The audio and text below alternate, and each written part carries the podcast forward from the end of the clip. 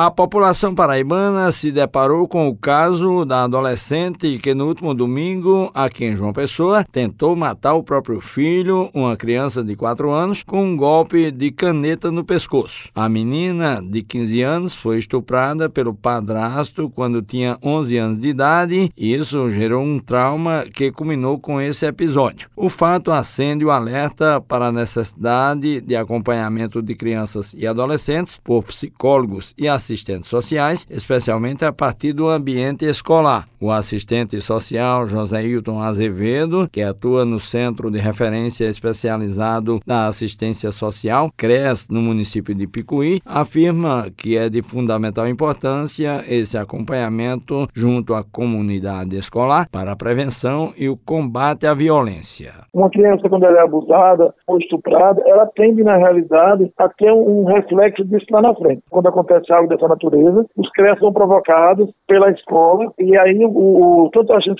a equipe completa, ela faz esse atendimento dessa aluna ou desse aluno, justamente começa a acompanhar e passa a ser um usuário do CRES. Aí tem todo um acompanhamento, inclusive, mesmo quando vai para as vias de fato das jurídicas, o CRES ele continua acompanhando a vítima, porque o ele trabalha com a vítima, não com o agressor. Desde 2019 está em vigor a Lei 13.935 que instituiu a presença de psicólogos e assistentes sociais nas escolas de todo o país. Porém, na maioria dos estabelecimentos educacionais, isso não vem sendo cumprido, segundo José Hilton. Nos municípios menores, nós não temos ainda. Por exemplo, aqui em Picuí, nós ainda não temos um profissional de serviço social nas escolas, mas a gente tem, claro, os psicólogos, orientadores educacionais que fazem também esse trabalho. Mas é de suma importância né, a contribuição do serviço social na área escolar, que consiste em identificar os fatores sociais, culturais, econômicos, que determinam os processos mais